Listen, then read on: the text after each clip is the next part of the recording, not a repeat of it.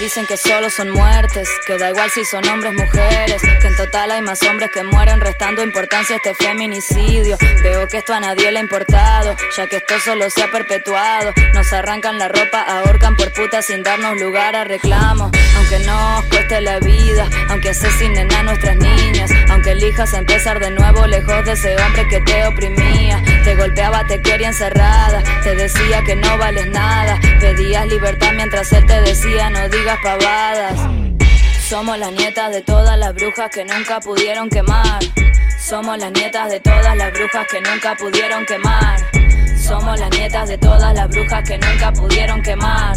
Somos las nietas de todas las brujas que nunca pudieron quemar. ¿Cómo camino? ¿Cómo transito la calle si puede que alguno me agarre? ¿Cómo denuncio? ¿A quién le lloro después que sea alguien mi cuerpo desarme? Recuerdo aquel día en que el semen de chorros caía en su alfombra y yo no lo entendí. Ocho años, dos niñas jugando, qué rara esa cosa viscosa que de ahí le salía. Bienvenidas a Pues No Visiela. En el programa de hoy, cancelaciones y otras hierbas. ¿Cómo estás, Clary? Muy cansada. ¿De qué? Bueno, un poco de todo, ¿no? De que no estamos cansados. De que no estamos cansadas totalmente. Este, la verdad tengo la voz un poco mal, así que hoy voy a tratar de no eh, ponerme furibunda. Bien, No. mantener un tono de voz más chill. Claro, voy a tratar, me tomé la chill pill y voy a tratar de controlar estas cosas, estos arranques que tengo en algunos de los programas, ¿no? Bien. ¿Vos cómo andás? Yo hoy un poco mejor. Ayer tuve un día fatal. Es verdad. Hoy es lunes. Eh, ayer domingo. Los domingos me pegan muy mal. Muy mal, boluda. Justo los días que hay que grabar. Sí. Eh, así que me parece que estamos cambiando el día de grabación. La vez pasada también lo hicimos el lunes. Por ahí va a haber alguna modificación en la grilla. no lo sabemos. No sé por qué los domingos me pegan tan mal, boluda. Sí, no, los, O sea, yo creo que igual en general en la vida los domingos ya me pegaban como el orto. O sea, a casi todo el mundo le pega mal el domingo. Pero muy mal, muy bajón, muy para atrás.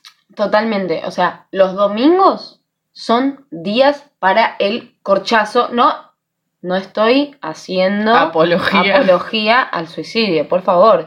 Son días fatales para mí también, son tremendos. Justo este domingo para mí fue bueno porque, viste, cuando tenés un millón de responsabilidades y decís, Fuck it. fuck it. Sí, como ya fue. eh, nada, me voy a quedar acá esperando a que todo se derrumbe ante mí, pero yo Bien. tranquila, claro, tranquila. La tuya. Como el perro que está en medio de las llamas diciendo this is fine, Sí. así. Claro. De a poco, viviendo el día a día. Y sí, no queda otros. Pero bueno, por lo general los domingos me agarra esto de que esto va a ser para siempre. Sí. Y que, viste, bueno, el domingo pasado metí una lloradita acá en tu cuarto. Sí, metiste lloradita y me parece súper sano y súper bien y está bueno que implementemos eso y que nos acerquemos y nos, nos digamos eh, las cosas que nos pasan y tratemos de apoyarnos desde este lugar tan difícil. Bueno, pasando al tema de hoy, primero que nada, así como... Como eh, la reina del disclaimer.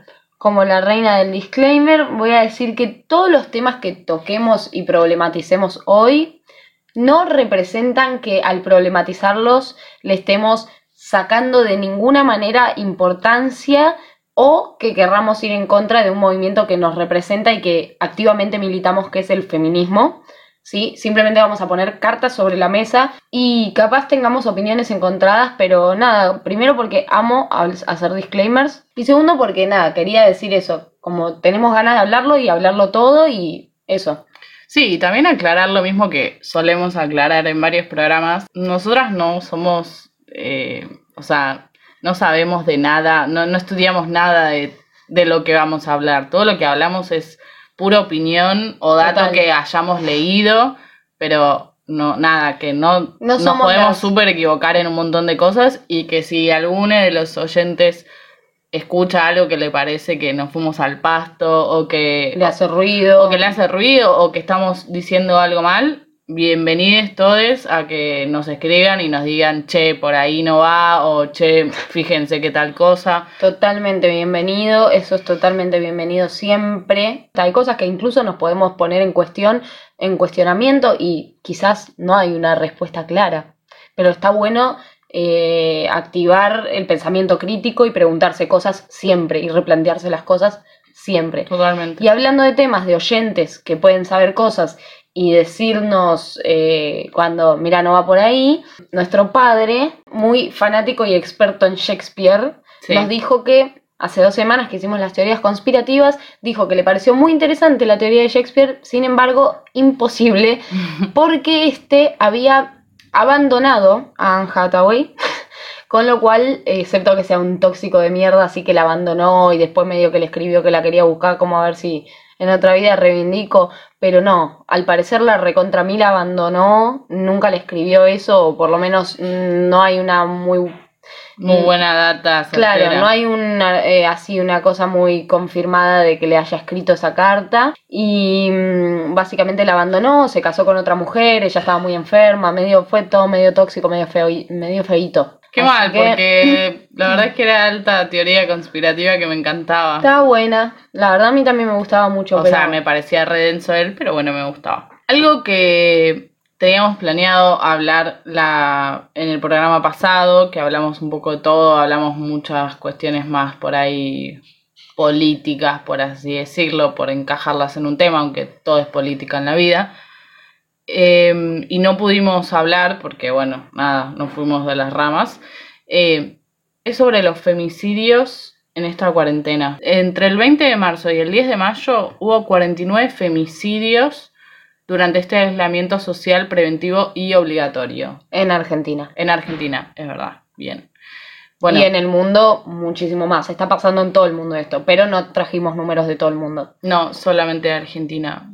Nada, está bueno también tenerlo en cuenta y, y por lo menos desde nuestro humilde lugar hablarlo, porque yo siento que, está bien, no soy muy miradora de las noticias de, por televisión, pero sí creo que, como siempre, son temas que no se tratan lo suficiente y son temas sobre los que no se hace lo suficiente.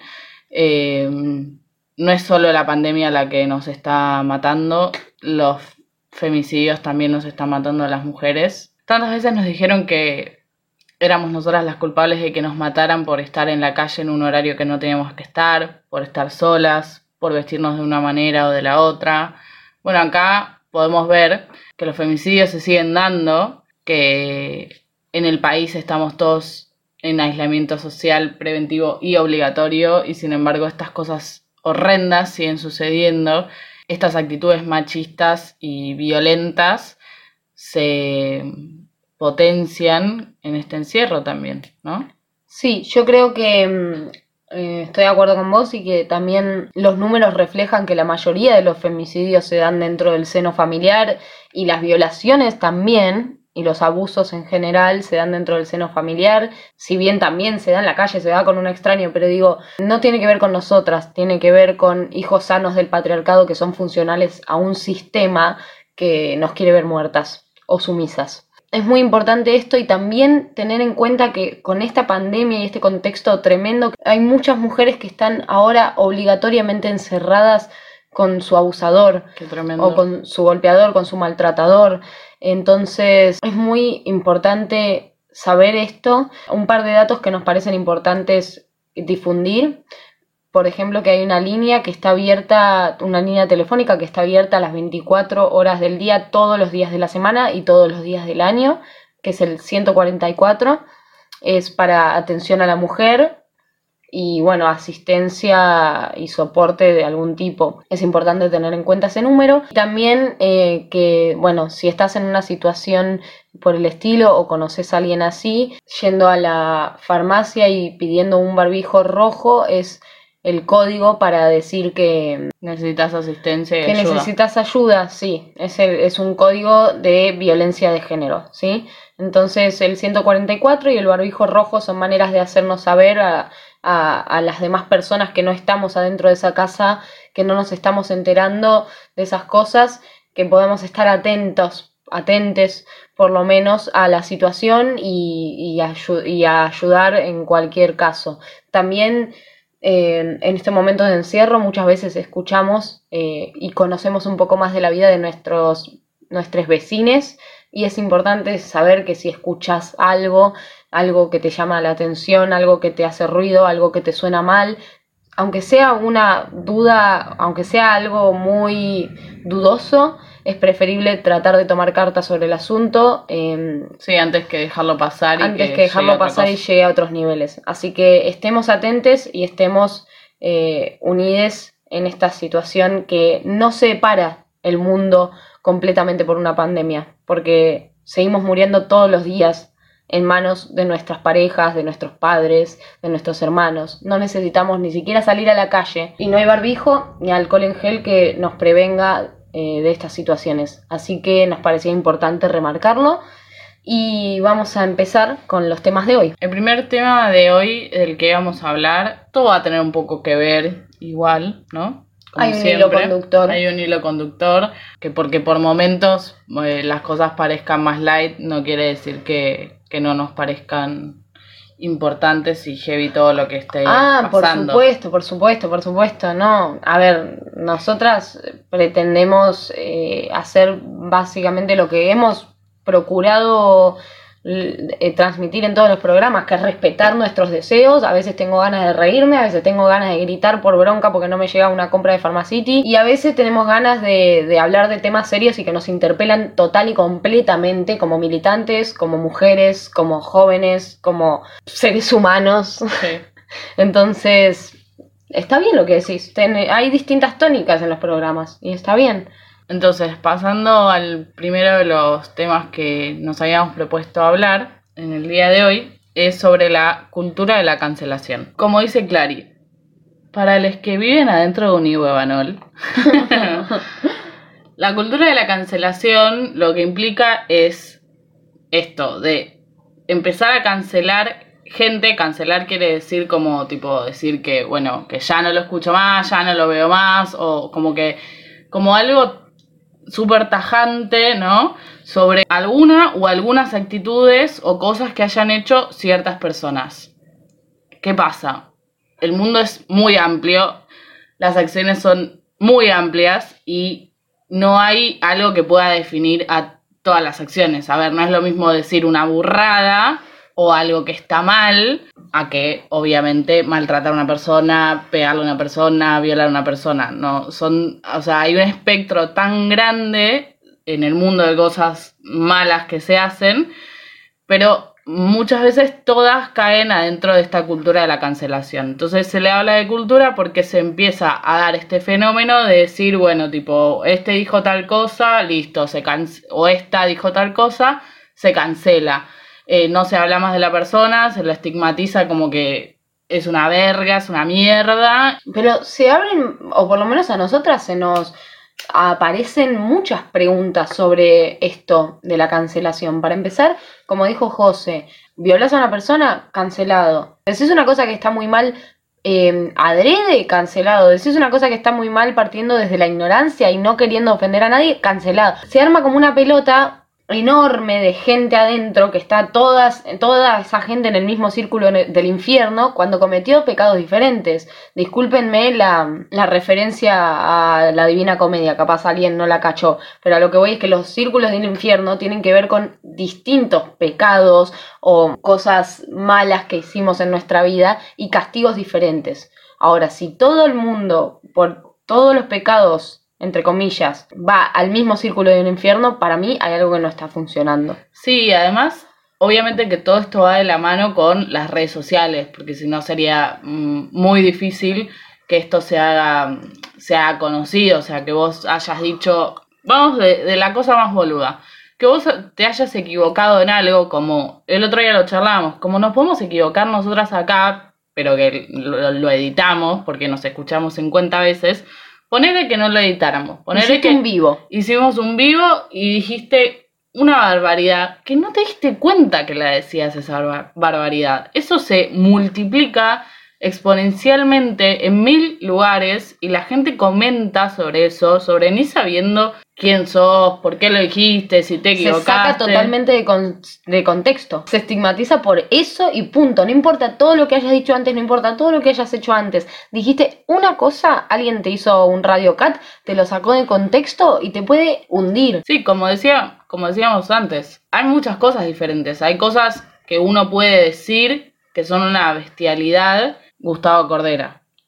Claro, eso no hay manera Una de... bestialidad. No, no, pero eso no, es mane- no hay manera de sacarlo de contexto porque básicamente el chabón está diciendo públicamente que hay minas que quieren ser violadas. O sea, no, no se puede sacar de contexto. Aunque, digo, esté en contexto o fuera de contexto, es igual de tremendo. Y, y ya, no- para mí, discúlpame que difiera, pero no es una bestialidad. Eso es básicamente aceptar ante las cámaras que sos Sí. un violador. No, es verdad, es verdad, no, no. Eh, es Eso verdad, no es, una, una bestialidad de uy, qué, qué boludo, qué, qué ignorante. No, eso básicamente estás diciendo que sos un rockerito, violín y que las pibas quieren ser violadas. O sea, no, es una. Pero bueno, el tema es el siguiente, que, o por lo menos que creo que en esto estamos bastante de acuerdo las dos.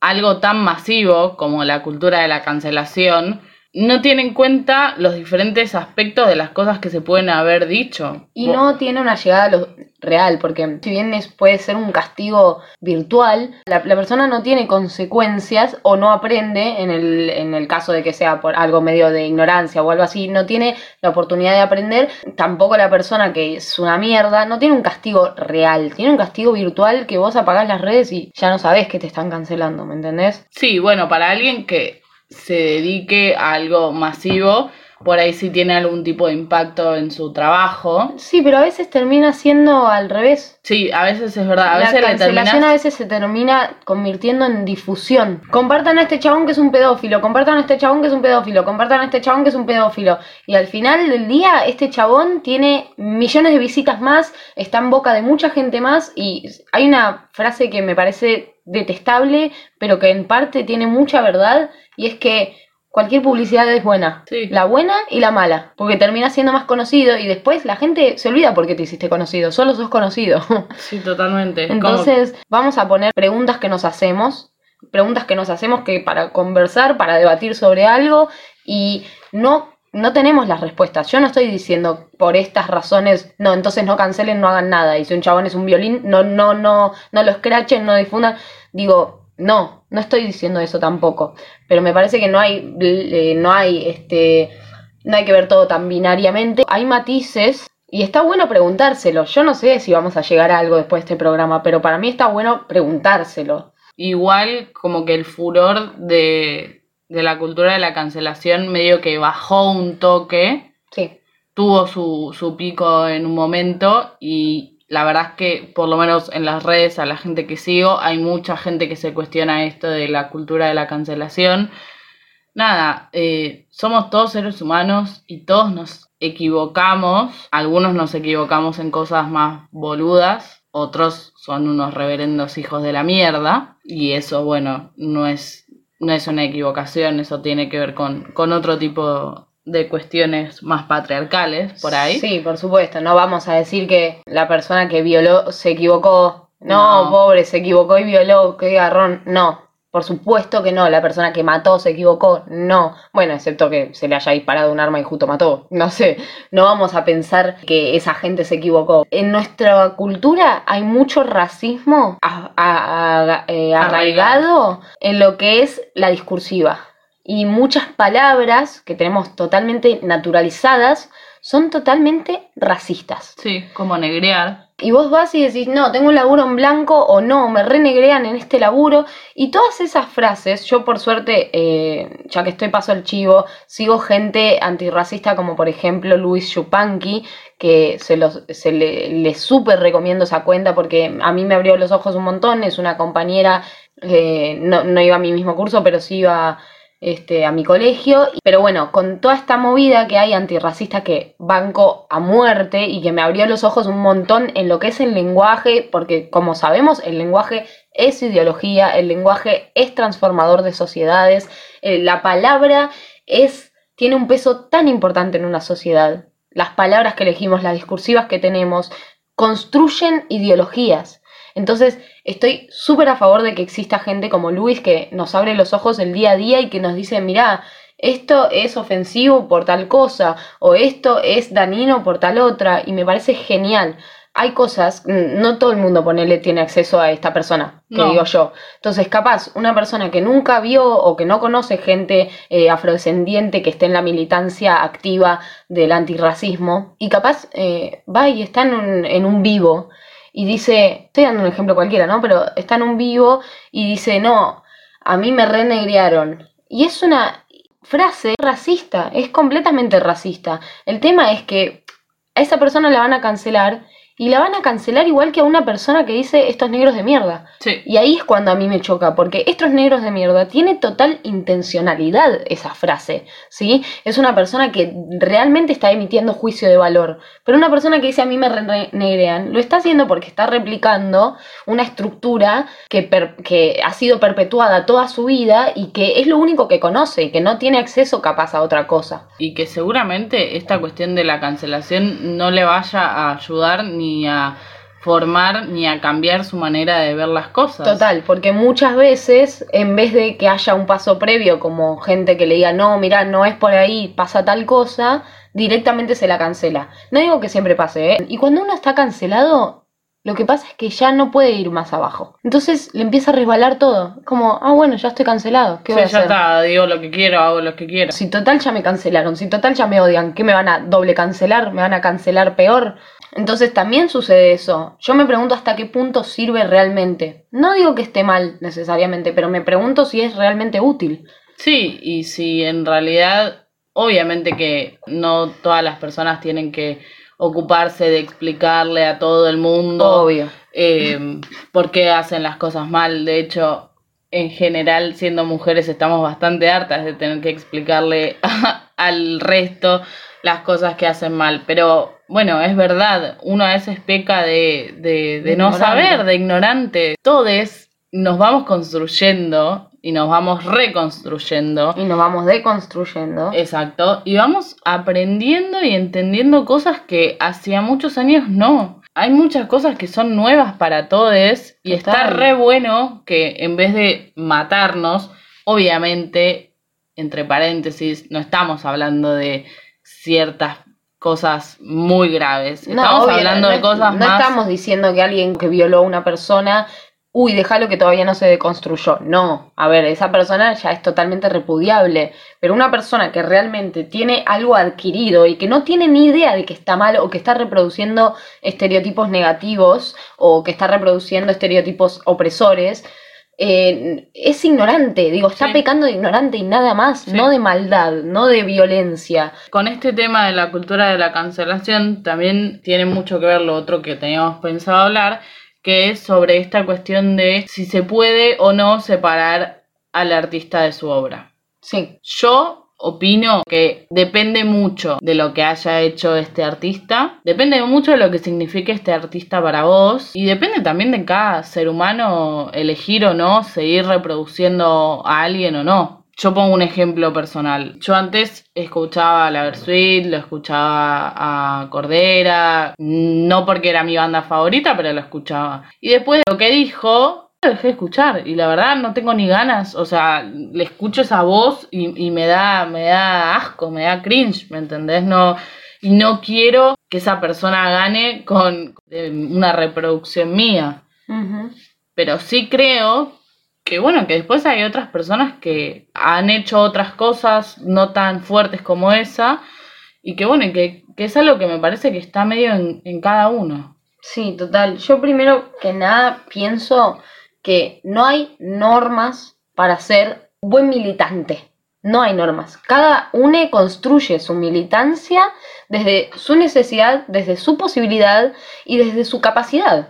Sí. Entonces, para empezar, hay que saber eso. No hay una norma. No es que una buena feminista, si escucha eh, tal cosa, no es buena feminista. No. No tiene nada que ver. Además, porque ahí recae otra vez la responsabilidad sobre gente que no es la responsable. La responsable es la que comete el acto. La que responsable es la que viola, la que mata, la que, la que, la que es racista, la que es eh, xenófoba, la que es misógina. No, no es la que en todo caso consume, que después vamos a ir tocando distintos consumos, ¿no? Otra cosa que me parece importante es considerar el contexto. A mí, Clary, Quiero aclarar esto porque cada uno tendrá sus parámetros para ver, mira, yo hasta acá llego, hasta acá no, hasta acá puedo consumir, hasta acá no, porque como dijimos antes, no todo es un sistema binario y no todo es esto o aquello. A veces es algo en el espectro del medio. Sí, es lo que charlamos, es lo que charlamos el otro día nosotras dos cuando pensábamos en hacer este programa. Hay ciertas actitudes que hoy en día las vemos y decimos, esto está como el orto, pero que por ahí hace 500 años eso no estaba mal visto. Totalmente. Y sobre todo quiero, eh, justamente quería yo marcar, como lo hablamos la otra vez, yo siempre considero el contexto. Obviamente hay cosas que no importa el contexto, que no importa Sí, qué que año pasé. orto. O sea, si vos mataste, no, no importa en qué año fue, vos mataste. Por supuesto, hay que tener en cuenta el contexto y, como dijo José, la gravedad, entre comillas, de lo que hayas hecho. Me parece importante como tener esas cosas, pero para una estar para une estar tranquile, como decir, bueno, a ver, estos son, estos son mis valores y esta es mi opinión. A mí, por ejemplo, me tocó realmente muchos golpes. Muchos, muchos de mis artistas favoritos terminaron siendo violines, terminaron siendo maltratadores. Sí. Fuertísimo, fuertísimo. Tipo, real, de la mayoría de mis bandas favoritas de la adolescencia no se salvó ni uno. Qué fuertísimo, porque a uno se le derrumba el mundo. También por eso la frase mata a tu ídolo. No tengas ídolos. No. Que te guste una música es genial. Cuando empezás a ver por encima a esa persona como si fuera un semidios, ahí decís no, porque esto ya es un sesgo de confirmación. Es decir, todo va a estar sesgado por ese poder que yo le di a esa persona.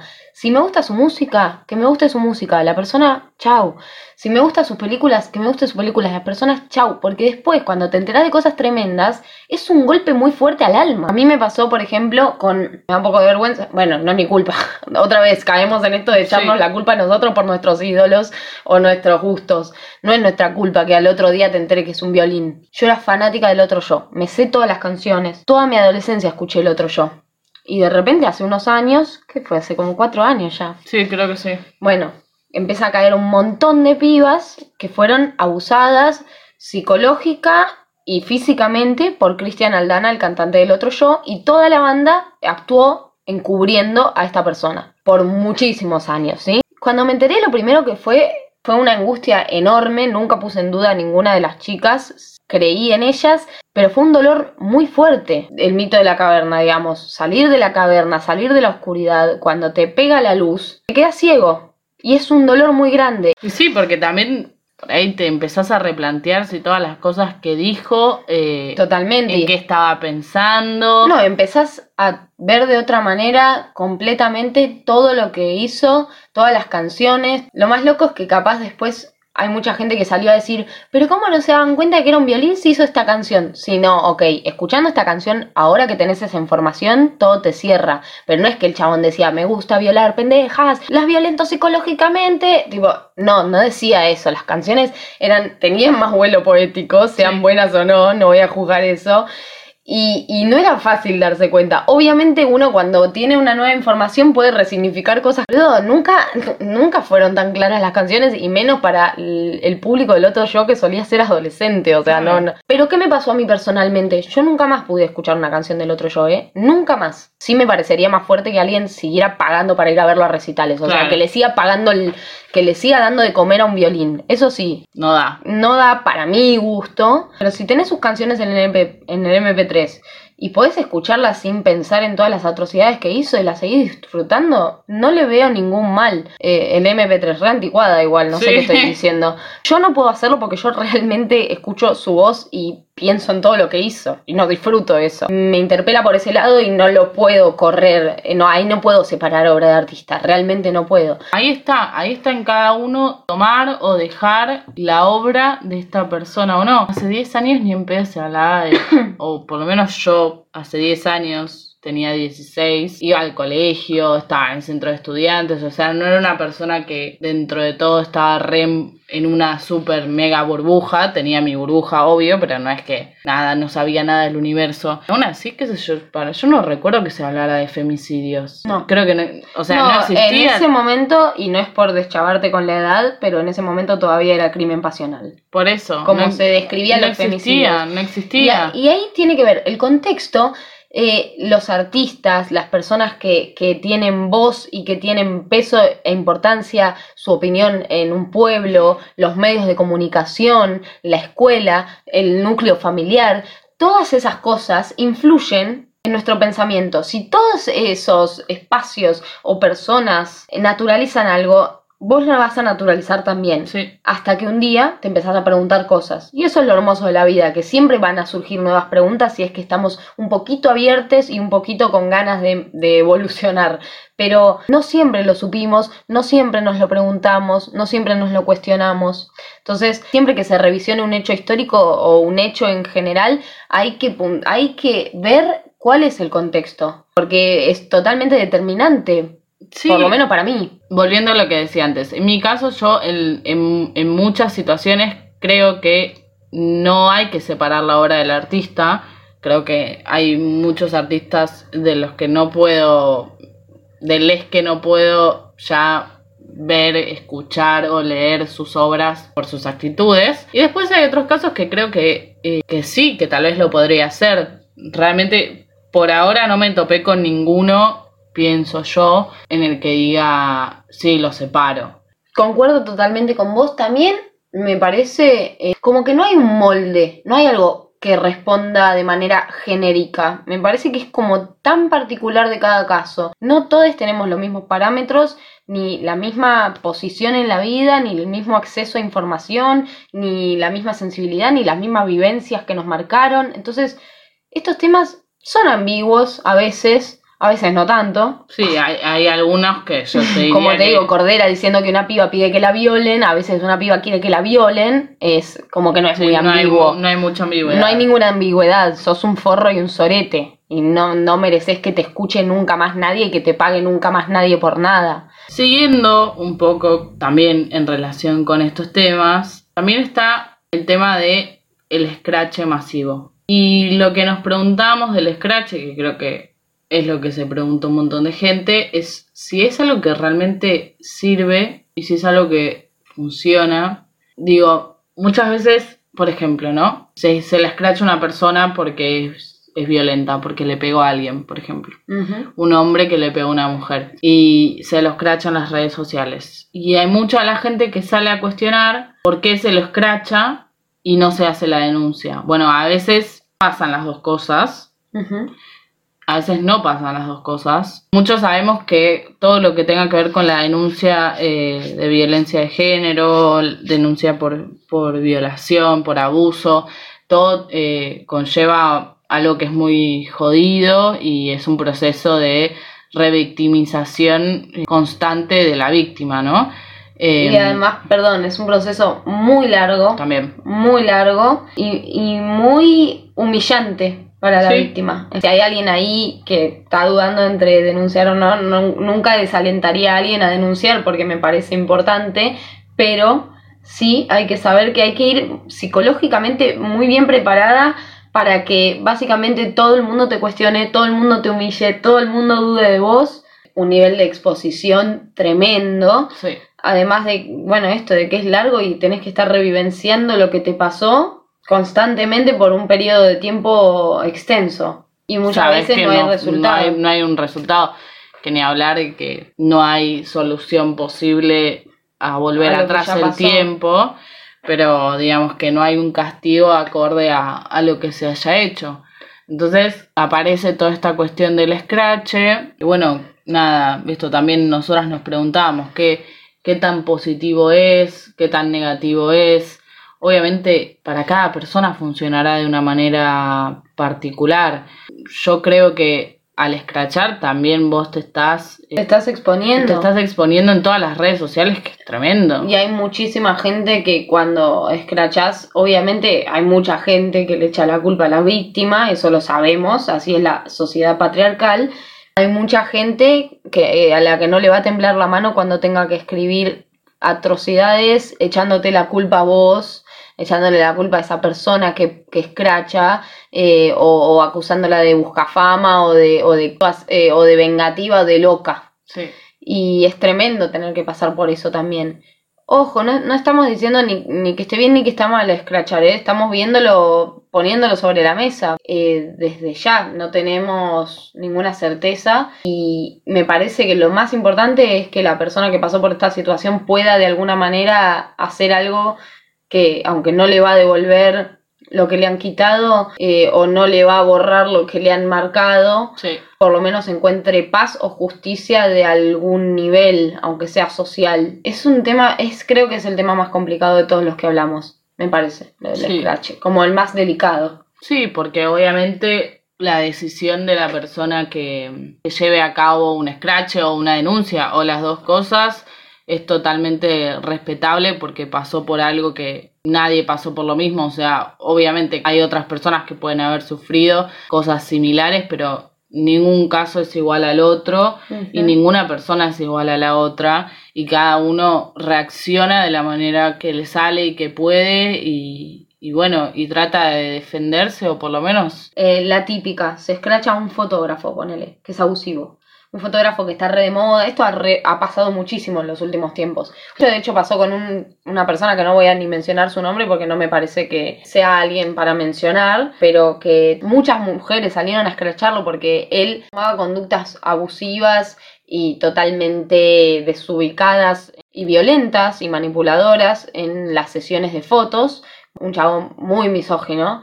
Ahí ponerle el scratch, si bien para mí no es que está bien o mal el scratch, tiene un sentido más allá de la sanación personal y es decir, ojo, porque hay un montón de pibas y pibes que ven una convocatoria abierta y se meten porque es su sueño o es su deseo o quieren explorar o porque el chabón es un limado fotógrafo y saca muy buenas fotos y ves eso y vos también querés eso. Lamentablemente si nadie te avisa por lo que pasó, vos te vas a ir a meter a la misma boca del lobo. sí. Entonces tiene cierto valor también por ese lado el scratch, no solo para la sanación personal, sino para decir, Sí, para- ojo, esta persona es esto y nos pasó a todas nosotras y no es una percepción, es nos pasó a muchas personas. Tiene, tiene ese peso porque también pasa mucho con, como digo, este chabón que no voy a mencionar, que en su momento era el boom de la fotografía, todo el mundo se hacía fotos con él.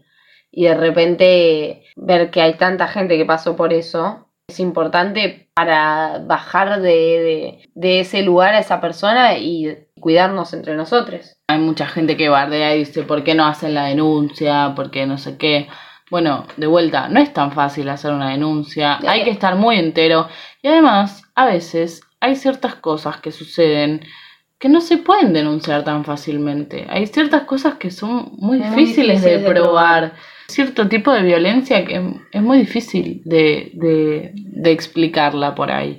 Y por ahí vos la sentiste, O la probarla. pasaste, claro, y de probarla. Eso, en esta, en esta sesión, en esta gente. ¿Cómo? O sea, es un, él dice y yo digo, está bien, puede haber un montón de otras cosas. Denunciar es un derecho, no una obligación. Entonces, lo único que le falta a una persona que ha pasado por una situación en la que ha sido vulnerada, abusada, violentada, descalificada, humillada o cualquiera de esas cosas, lo único que le falta a esa persona es que venga otra persona y le diga qué tiene que hacer, por qué está mal lo que está haciendo o lo que no está haciendo y o que le eche la culpa. Digo, muy difícil ir al sistema judicial y encarar estos asuntos porque es un proceso largo y porque es un proceso doloroso. Pero no es solamente eso, sino que es tu derecho y nadie te puede obligar a ejercer tu derecho. Sí, yo creo que está bien hacerlo si la persona que pasó por este hecho de vulnerabilidad o de violencia lo siente que lo quiere hacer. En eso yo sí tomo una posición y creo que creo que está bien. No, obvio. Sirve- Yo creo que está bien. Sirve o no, no lo vamos a saber nunca. Tal vez en muchos casos, como vos decís, visibilizarlo eh, sirve para que otras personas no pasen por el mismo lugar, sobre todo cuando son personas que tienen contacto con mucha, Claro. con mucha gente. A mí me pasó algo que yo tuve una relación con una persona que no sabría cómo catalogarla más que que estaba mal de la cabeza y que después de tener esa relación me enteré que estaba con una chica que yo tenía gente en común y bueno, y yo a esa gente, gente en común le conté lo que yo había, lo que a mí me había pasado y le dije que le daba total libertad y permiso de mi parte para que le contaran a esta chica las cosas que yo había vivido, por lo menos lo que yo había vivido, no como para que le fueran a, a llenar la cabeza de nada, sino para que estas personas también estuvieran alerta. Atentas. Hace pocos meses una de sus amigas me vino a agradecer por haberles contado lo que yo les conté, porque de esa manera ellas estuvieron atentas y pudieron darle una mano a su amiga que saliera eso. Hay personas que optan por, en vez de hacerlo público, si ven que ponele, no sé, yo estuve en una relación abusiva y veo que esa persona está en una relación de nuevo, me acerco a la persona que está en- a su nueva pareja, digamos, y le digo priva, por privado, che, mira, a mí me pasó esto. También no. arriesgándose a que la otra persona reaccione Como el orto. como el orto, pero por lo menos vos, eh, Bueno. intentar aportar desde ese lugar. Claro, a mí en esa situación me pasó de pensar en acercarme a ella, después dije, bueno, no, me parece que es mejor que lo supieran estas otras personas y porque la verdad que yo no me quería ver envuelta en Sí, nada que sí. tuviera que ver con esa persona Totalmente, de vuelta, ¿me totalmente. entendés? Si a vos te pasó algo con alguien y no lo querés contar, también está bien porque lo que te pasó te pasó a vos, digamos, no le debes nada a nadie, pero Muchos hemos tenido vivencias, experiencias traumáticas y experiencias eh, de extrema, de extrema violencia y de extremo dolor, pero me parece que cada uno tiene su manera de llevarlo y su manera de, de de procesarlo. procesarlo y de y, y es un derecho comunicarlo. Digo, para mí siempre está bueno comunicarlo, pero es un derecho el elegir con quién, elegir cuándo, elegir cómo. Para nada sumar una nueva presión a la realidad que, que vivimos. Eh, es que está bueno respetarse el silencio también. No estoy recomendando el silencio, estoy diciendo que está bueno respetárselo si es, si es verdaderamente el deseo de, y la necesidad de cada uno. Obvio. Y me parece que es súper válido. Nada, hasta acá llegamos por hoy. Creo que hablamos de muchas cosas que son muy sensibles. Sí. Ojalá que si nos equivocamos y la pifiamos en algo, espero que con nada de lo que hayamos dicho hayamos herido a alguien. Lo que decimos siempre es un lugar de reflexión, es un lugar para poder charlar y que el le que quiera escucharnos lo haga. Aprendemos hablando y también aprendemos un montón cuando nos escuchamos de vuelta para editar las cosas. Total, y también porque este es, como decís vos, es un lugar de, de reflexión, pero además por algo lo estamos publicando y lo estamos abriendo a otras voces y a otras, y a otras perspectivas y a otras miradas, porque justamente eso es lo que buscamos, abrir nuestra perspectiva, abrir nuestra mirada, cuestionarnos todo. Y son temas estos, hoy capaz fue un programa medio bajonero, puede ser. Hay días que estamos gritando como dos locas, hay días que nos cagamos de risa, que hablamos de carpinchos y hay días que hablamos de temas que nos interpelan y que tienen que ver con lo más profundo de nuestra constitución como mujeres Sí. y como sujetos. No somos ajenas a ninguno de los temas que estuvimos hablando. No es fácil hablar de algunos temas y nos permitimos el error, porque también eh, del error nacen cosas muy bellas. Obvio. Así, así como hablamos de la montaña rusa de emociones en la cuarentena, la vida es una montaña rusa de emociones. A veces la vida es un tren fantasma de emociones, Sí, bueno, pero o un pulpo de emociones, un pulpo de emociones, o unas sillas voladoras de emociones. eso me gusta más. Me acuerdo de las sillas voladoras de Parque de la Costa y tengo ganas de ir. En fin, eh, creo que eso es todo por hoy. Yo soy Clary, Yo soy José. gracias por escuchar. Querías igualdad, decir lo que pensás y te tildaron de caprichosa. Paradigma patriarcal nos mata y dispone que seamos vistas como cosas. Uruguay natural con violencia de macho naturalizada. Bondadoso, muerte a tu cliché que la bruja sea inmortalizada. Seguro la mataron por puta, seguro la pollera era corta. Seguro lo buscó y calentó la muy zorra, no podía esperarse otra cosa. El sistema defiende y sostiene asesinos aunque no lo diga. No quiere cambiar, no conoce otra cosa y que importa mi vida. Somos la nieta de todas las brujas que nunca pudieron Me quemar. preocupa mucho Somos las nietas de que todas no las brujas que digas. nunca pudieron quemar. Somos las nietas de todas las brujas que pudieron quemar. Somos las nietas de todas las ¿Cómo se brujas que nunca pudieron quemar. Somos las nietas de todas las brujas que nunca pudieron quemar. Somos las nietas de todas las brujas que nunca pudieron Ah. quemar. Somos nietas de todas las Más brujas que nunca mucho pudieron ruido. quemar. Y nunca podrán las nietas de Me da todas miedo las que no en serio. somos la nieta de todas las brujas que nunca pudieron quemar. Somos la nieta de todas las brujas que nunca pudieron quemar. Que nunca pudieron, Ah, que nunca pudieron, que nunca pudieron quemar. Estoy loco. Nadie me advirtió. ¿Qué nadie te advirtió? Esto se separaba. Go for it. Vamos a googlear.